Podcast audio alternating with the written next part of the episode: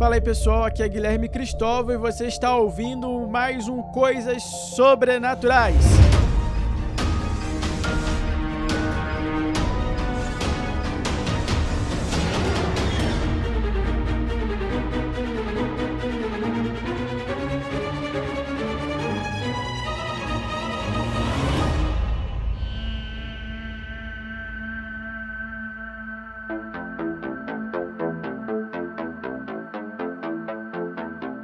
Pessoal, seja muito bem-vindo, muito bem-vinda. Você já viu aí que o tema de hoje é polêmico. O tema de hoje aí é, é forte, é forte, fortíssimo. Mas eu quero, antes de eu entrar nele, né, que é o dom da cura, eu quero dar as minhas cotidianas boas-vindas a você que está sempre me acompanhando e para você que está me ouvindo pela primeira vez. Estamos aí numa maratona dos dons do Espírito Santo e o próprio Espírito Santo desde o episódio 32. Eu nem acredito que eu tô fazendo tanta coisa sobre o Espírito Santo. Não acredito mesmo. Bem, já estamos na reta final dos dons carismáticos e daqui a pouco nós vamos já entrar nos dons infusos, né? Aí a partir e estamos aí no episódio 50. São 50 semanas, são 50 episódios. São várias horas aí vocês me aturando. Gente, muito obrigado aí pela tua paciência, pelo seu carinho aí, pelos, pelas pessoas que estão lá no meu direct no Instagram também dizendo, testemunhando como que é, como tá sendo a experiência do, do podcast, né? É verdade? Então, quero falar com vocês hoje sobre o dom da cura. Primeira coisa, eu eu quero falar sobre o dom da cura e eu não vou aqui hoje. É muito louco esse negócio de cura, cara, de verdade eu vou ter que falar um monte de, vou ter que falar vários aspectos da cura que acontecem na renovação carismática e na história da igreja. E depois eu, eu gosto de fazer essas introduções, né? Eu quero falar para vocês também como se deve rezar para pedir cura quando você está pedindo para alguém na tua família, mas também no, no, no momento de oração. E também eu quero entrar numa coisa chamada uma pergunta, uma pergunta que as pessoas não entendem, que é ele vai curar a todos? Né? Mas antes de nós falarmos de cura, nós precisamos falar de doença, né? Afinal, o que que é a cura? A cura é a retirada ou a, ou a transformação da doença em saúde, né? Ou daquele estado debilitado ou do estado limitado para um estado livre, né? Então, tanto que se fala muito de hoje cura interior e cura física, né? Mas na verdade a doença o que, que é a doença? A doença é um estado ou, ou uma qualidade ou uma característica. Por que eu tô falando característica? Porque uma pessoa com síndrome de Down é uma característica, mas é uma doença, é uma debilidade, né? A doença, ela nos limita. É, a doença, ela é uma consequência do pecado de Adão. Então, Guilherme, então Deus não nos criou para ficarmos doentes, não. Deus não nos criou para ficarmos doentes. Mas, Guilherme, tem doenças que são bacterianas e as bactérias sempre existiram. Sim, existem muitas bactérias no seu intestino e nem por isso você está doente porque tem bactéria no teu intestino. Ah, Guilherme, mas tem doenças que são virais e essas doenças que são virais, como o próprio Covid, eles nos deixam doentes, sim. Mas, e se é criatura, então foi criado por Deus, sim. Mas existem uma série de vírus no seu organismo e você não fica doente. Mas por que então que acontece? Por que, que a gente fica doente? Então, é porque há uma, um desequilíbrio e isso te debilita. Então, esse desequilíbrio natural da natureza, ele ocorre justamente porque Adão pecou, porque Adão e Eva pecaram. Porque aí o pecado entrou no mundo e não entrou só no gênero humano. A natureza entrou em desequilíbrio. A natureza entrou em desequilíbrio. Então existe a doença por causa disso. E aí existem as doenças psiquiátricas, existem as doenças. E as doenças psiquiátricas você pode até algumas, né, não todas, você consegue até assemelhá-las de certa forma a alguns pecados. Bem, pegando aqui a questão da doença, como eu, eu disse, a doença, então, ela é um desequilíbrio da, da natureza, ou vou pegar aqui uma coisa, uma, uma coisa interessante, que é uma limitação. A doença te impõe uma limitação. Qualquer doença te impõe uma limitação. E o dom da cura é uma ação, uma operação divina feita pelo Espírito Santo nas nossas vidas para que nós sejamos livres. Ora que interessante. Então, os dons de cura, o dom da cura, ele nos permite sermos livres. Ou seja, vamos lá. A pessoa era paraplégica, ela tinha uma, alguns impedimentos de locomoção. Pelo dom da cura, ela é ela se é permitida andar novamente como uma pessoa normal. A pessoa é surda, ela tem uma limitação, ela não escuta. E a partir do dom da cura, ela é transformada e ela consegue escutar. A pessoa é cega. O Espírito Santo opera a cura nessa pessoa. E tem uma coisa muito interessante aqui que eu quero trabalhar sobre isso. É isso é transformado em visão. E o interessante é que, na questão da visão, o, a, o propósito desse podcast é justamente devolver a visão a você. Devolver a visão sobrenatural. Quantas vezes nós somos cegos às coisas de Deus? Não é verdade? E, muito, e às vezes a operação não é no mundo natural, a operação é no mundo sobrenatural ou até mesmo no, no mundo, vamos botar assim, filosófico ou no mundo é, eu vou botar filosófico, mas não é bem essa palavra. No mundo das ideias, né? No mundo dos pensamentos, quando nós temos uma mentalidade que nos limita, e aí, porque nós aprendemos algo de Deus, nós conseguimos ter uma nova abertura, um novo conhecimento, né? Saímos da ignorância. O ignorante, ele é um cego, entendeu? E a proposta desse podcast é tirar você dessa ignorância sobrenatural, dessa ignorância de fé né? Por isso que é coisas sobrenaturais e você vai ter de volta a visão sobrenatural. Então, e também tem outra coisa interessante sobre a questão da visão. Por exemplo, um dos milagres da canonização da irmã Dulce foi justamente a cura de um cego. A família dele e ele rezaram para a irmã Dulce lá no céu rezar para que ele seja curado da cegueira e ele foi restituído da cegueira. Só que ele vai no médico, ele enxerga, ele vê as cores, ele vê tudo, ele não precisa de óculos, ele tem uma visão perfeita, ele dirige, ele anda, tudo, tudo, tudo, tudo, tudo, tudo. Porém, olha só que louco. Porém, se ele for no oftalmologista, se ele for no neurologista e examinar os olhos, examinar os nervos dele, ele é totalmente cego. Olha que louco.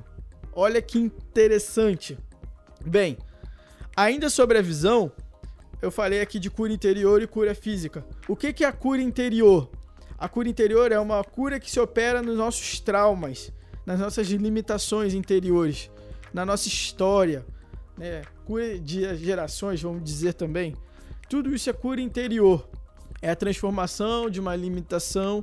E por isso que você vai ver muitas vezes a palavra cura conjugada com libertação. Por quê? a cura liberta e a libertação cura. Só que se usa mais de libertação quando é um aprisionamento do próprio inimigo de alguma maneira, né? E a cura quando é uma limitação natural. Mas a operação do espírito é praticamente a mesma, né? Retirar essa limitação, abrir o caminho de uma maneira miraculosa, de uma maneira espontânea. Há casos de pessoas cegas o padre Robert de Grandes que vai dizer, vai, vai testemunhar isso inúmeras vezes. Pessoas cegas que tinham um problema na sua história, tinham um problema de rancor na sua história, não perdoavam alguém. Quando pela cura interior foi capaz de perdoar alguém, essa pessoa retomou a visão. Olha que interessante. Nós temos então aí é, a operação do espírito, né? Às vezes o, a raiz do trauma não é físico, a raiz do trauma é psíquica é, na mentalidade. E às vezes, a, e isso é porque a gente tem a dificuldade de unir o ser humano. O ser humano é esse todo, né? A gente quer compartimentar, a gente quer dividir o ser humano. E não é assim que funciona. Nós somos um todo, não é verdade? E nessa realidade da cura física e da cura interior, apresenta-se uma coisa chamada repouso do Espírito Santo, que é quando a pessoa cai, né? Isso é muito. As pessoas falam muito disso. Gente, pelo amor de Deus. Eu já vi gente falando bem, falando mal. Tem gente que deseja. Tem gente que conta os dias que do, do repouso do espírito, né? Tem tantos dias que eu não repousei, Jesus. O que, que será que está acontecendo? Como se fosse uma espécie de êxtase. E na verdade, o repouso no espírito, ele é uma ação do próprio Espírito que permite uma cura que você não receberia se fosse de pé. Há relatos na história da igreja, o próprio Santo Agostinho fala de momentos de repouso no espírito na época dele. E hoje ainda acontecem repousos assim. Há repousos no Espírito Santo que a pessoa é curada no seu interior, a maioria é no teu interior, é no seu subconsciente, é no seu inconsciente, a maioria. No entanto, acontece também algumas vezes do repouso no espírito operar curas físicas. Operar curas físicas como essa do Santo, que o Santo Agostinho testemunha. Mas Guilherme, o que que Santo Agostinho testemunha? Vou citar só esse exemplo, tá, gente? Se eu for contar tudo, tem um livro do padre Robert, não, Robert de Grande não, o fundador da Aliança de Misericórdia. Ele tem um livro chamado O Repouso do Espírito, ele tem em português. Ele vai contar essas e outras histórias. E ele vai fundamentar. Então, é, o repouso eram, eram os dois irmãos, eles sofriam de uma maldição familiar e eles não paravam quieto, eles sofriam tremedeiras. E eles parece que eles não andavam bem também, alguma coisa assim. Eles, eles tinham um mal muito louco e era consequência de uma maldição familiar proferida pelo pai ou pela mãe deles sobre eles. E um belo dia, eles foram visitar as relíquias de um santo. E, e quando eles tocaram na grade pedindo a cura, eles caíram. E de como que desmaiaram. Santo Agostinho ele não vai chamar de repouso no espírito. Eu, ele vai falar que eles caíram e desmaiaram eles ficaram um certo tempo ali. Eles tocavam na grade enquanto eles escutavam a Santa Missa. Eles caíram no momento da consagração. Quando acabou a consagração, eles levantaram e estavam curados. E a maldição familiar caiu por terra. Olha só que interessante. Olha só que louco. Mas a minha finalidade aqui é te dizer tudo isso para que você entenda uma coisa. É, o que é necessário para se ter cura? Eu estou narrando aqui as coisas, mas é uma coisa que pode ocorrer na nossa cabeça é o que é necessário para se obter cura. As pessoas vão falar muitas coisas, né? Só que a maioria das pessoas, o que as pessoas vão falar, a maioria é supersticioso, ou seja, mesmo católico, Guilherme, é, por que, que é supersticioso? Porque na verdade só precisa de uma coisa para acontecer a cura. Apenas uma coisa é o milagre. E o milagre, ele só acontece mediante a vontade de Deus. Ponto. Ah, mas é preciso ter fé. A fé ajuda. A fé abre caminho. Mas a fé não é necessária. Caraca, Guilherme, você agora tá batendo em todo mundo. Tô batendo em todo mundo, sabe por quê? Se você for ver na própria palavra de Deus, há, há, há locais, há momentos que ocorrem curas que o Cristo opera. E olha que engraçado, porque na hemorroísa, que é o que a gente fala, Jesus vai falar: tua fé te salvou. No Bartimeu, vai falar a mesma coisa: tua fé te salvou. Mas no podcast anterior, quando eu falei do cara que. do cara que estava lá esperando o momento dele, do paralítico que esperava ele. O momento dele para ele ser curado na água, ele não acreditava, ele não conhecia Jesus, ele não sabia quem sequer Jesus era. Ele só obedeceu o Senhor depois que ele foi curado. Ele pega a tua maca e anda. É, aí você fala assim, ah, mas ele tinha fé no anjo. Não, mas ele não tinha fé em Cristo. Óbvio. Então nós precisamos, então, o que é necessário para, para a cura? A vontade de Deus. Essa é a única coisa que é preciso. A cura, eu tô falando aqui da cura miraculosa, tá, gente? E também, se nós formos olhar os outros casos, é necessário a fé. Mas a fé é em segunda instância. Mas, Guilherme, no caso da hemorroíça, Jesus não quis curá-la. Ok, mas Jesus é Deus e homem. E ali também nós estamos na, na, é, na hemorroíça, nós estamos na, na, no limite do mistério. Mas o Espírito quis, e tanto que ele sentiu uma força saindo dele. E o Espírito livremente saiu dele e operou. Do lado do ser humano, é importante se ter fé. E que tipo de fé? Não é uma fé que é apenas um conhecimento da doutrina, que é, a, é o primeiro aspecto da fé, né? Que é o conhecimento da doutrina. Não é apenas isso, mas é uma fé carismática, uma fé para os milagres, é uma fé operativa, é uma fé na nossa vida entranhada. Quanto mais a fé é entranhada e crescida na nossa vida, mais abertos nós estamos para a cura, para o milagre. Então nós, pedi, nós devemos pedir a Deus: Meu Deus, eu creio, mas aumentai a minha fé. Aumentai a minha fé. Você não pode ler o catecismo da Igreja Católica, ler a Bíblia toda e achar que você já tem fé. Se você ainda não colocou isso na sua vida, se isso não lhe fez aumentar a intimidade com Deus. Não é verdade? Você precisa, para se conseguir cura, você precisa ter fé, mas você precisa também ter essa clareza que além da tua fé, Deus tem que querer, porque ele é livre, ele tem um plano de amor e é ele quem opera. E se ele não operar, nós precisamos crer, nós precisamos amadurecer que ele não curou porque ele é amor e ele tem um plano sobre nós, sobre nós. Isso imediatamente nos leva a outra pergunta, que é: Deus, então é preciso ter fé que ele vai curar a todos? Não. Como eu falei, precisa que ele queira. Precisa que ele queira. E tem uma coisa muito interessante. É uma coisa muito interessante. Eu vou citar algum, dois casos aqui que eu tenho em mente, né? É, como que é, Deus trata os seus amigos, como Deus trata os seus amigos. Santa Teresa d'Ávila, isso não é um caso de cura, mas vai, vai ajudar a gente a entender um caso de cura. Santa Teresa d'Ávila, ela fundava muitos mosteiros. E um belo dia ela estava doente e ela estava viajando. E estava doente, estava viajando, a carroça quebrou, a carroça quebrou e choveu. E ela chegou ali, ela toda acabrunhada, leva para os céus e fala assim: Senhor meu Deus, por que o Senhor fez isso comigo? E aí Deus responde para ela: Assim que eu trato os meus amigos. E aí ela fala assim: é por isso que são poucos, né? Primeira coisa, o sofrimento, as limitações, elas são meio pedagógico e são meios de redenção para nós. E nós podemos pedir a cura, mas nós devemos entregar esses sofrimentos como que são consequências das nossas doenças, dos nossos, das nossas limitações para Deus em reparação dos nossos pecados e reparação do mundo inteiro. E, que, e temos que nisso crer confiantemente que isso vai acontecer, que isso vai acontecer se Deus quiser. É assim que se pede a cura. Mas Guilherme já está me dando a resposta final. Sim, porque eu quero contar o segundo caso.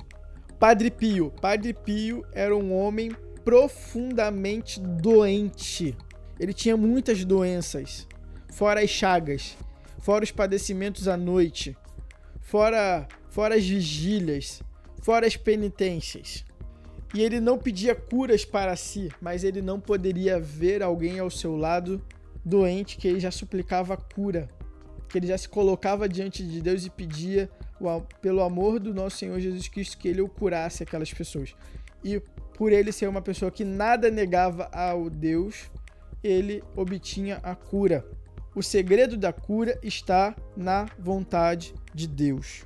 Uma pessoa que vive conforme a vontade de Deus, uma pessoa que aprende a ter intimidade com o Senhor, na hora que vai rezar ao Senhor, consegue ter derramar confiança na pessoa do nosso Senhor e ele operar a cura. É preciso mais do que apenas uma fé de conhecimento. É preciso ter uma fé de confiança. E é preciso entender que ele não vai curar a todos. O dom da cura, ele está nessa fronteira desse relacionamento com Deus. Quantos de nós iniciamos um relacionamento com Deus por causa de uma doença que nós pedimos uma cura, que nós pedimos uma de um problema que nós pedimos uma orientação? Não é verdade? Quantos de nós? Tem até aquela frase, né? Se não é pelo amor, vai vir pela dor. Pela dor. Deus opera a cura porque ele nos ama. Deus opera a cura porque ele quer e ele quer, e tudo que ele quer é amor, mas também tem um, um outro fator no meio. É para que ele estabeleça, que ele, que ele sinalize a nós, que ele aumente a nossa própria fé, para que ele se revele àqueles que não creem. É, é por isso que existem as curas e os milagres. Quando João enviou os seus discípulos a Jesus, ele pergunta: É o Senhor o Messias ou devemos esperar algum outro? E aí, aí Jesus responde para os discípulos: Falai a João: os cegos estão vendo, os surdos estão voltando a ver, o reino de Deus está sendo anunciado. Ora, primeiro veio os milagres. O sinal de Jesus Cristo na terra é o milagre. Quando um lugar tem um milagre, quando acontece um milagre naquele local, nós, pode, nós as pessoas vão dizer Deus habita naquele lugar, dizemos isso de Fátima, dizemos isso de tantos lugares, não é verdade? Isso acontece em todas as santas igrejas, todos os dias, né? não apenas a cura, mas o milagre. Como assim, Guilherme? A Eucaristia. A Eucaristia é um sacramento que é um milagre. O pão se torna carne, o vinho se torna sangue. E ali, por que que Cristo faz aquilo ali? Porque ele quer operar uma cura nas almas que o comungam. Porque ele quer renovar a redenção de cura que ele fez na cruz.